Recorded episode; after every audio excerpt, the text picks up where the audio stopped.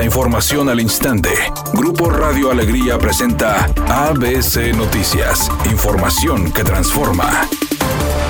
¿Qué tal? Muy buenas tardes, esta es la información. Durante el primer semestre de 2022 en Nuevo León la inversión extranjera directa sumó 2.661 millones de dólares, lo que representa un 45% en comparación con el año 2021. El titular de la Secretaría de Economía en la entidad, Iván Rivas, dio a conocer que la tendencia se mantiene durante el segundo semestre. Al comparecer ante diputados del Congreso de Nuevo León en la glosa del primer informe de labores del gobernador Samuel García, Iván Rivas mencionó que durante el año 2021 sumaron 3.000 232 millones de dólares de inversión extranjera directa. El funcionario destacó que en el primer año de la administración han logrado la creación de 86.370 empleos registrados en el Instituto Mexicano del Seguro Social y 75.514 en los primeros ocho meses de 2022. El peso mexicano ganó importante terreno al dólar estadounidense al apreciarse este jueves 0.72%, con lo cual al iniciar las operaciones cambiarias en bancos, casas de cambio y aeropuerto internacional de la Ciudad de México, la paridad peso dólar se ubicó en 19 pesos con 42 centavos por cada billete verde. Al respecto, el presidente López Obrador manifestó. Sin duda,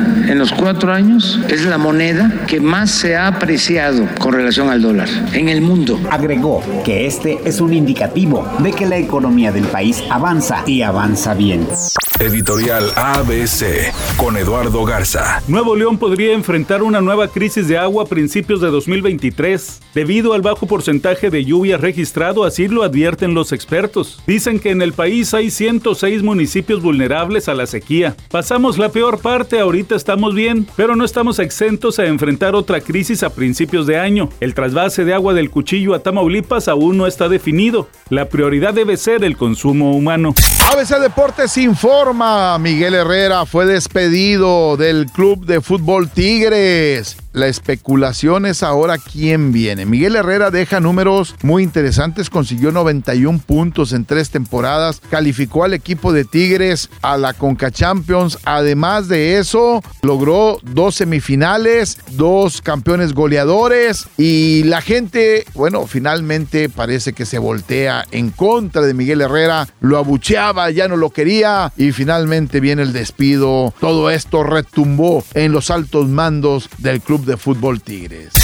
Jennifer Aniston rompió el silencio y dijo que si cuando estuvo casada con Brad Pitt no tuvo hijos, no fue por egoísta ni porque no quisiera al actor, ni tampoco porque no tuvieran planes familiares. Dijo que desafortunadamente por mucho que intentó, no logró embarazarse. Comentó cada uno de los métodos que utilizó sin éxito hasta que se dio por vencida y mejor se concentró en seguir creciendo profesionalmente.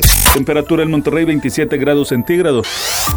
ABC Noticias, información que transforma.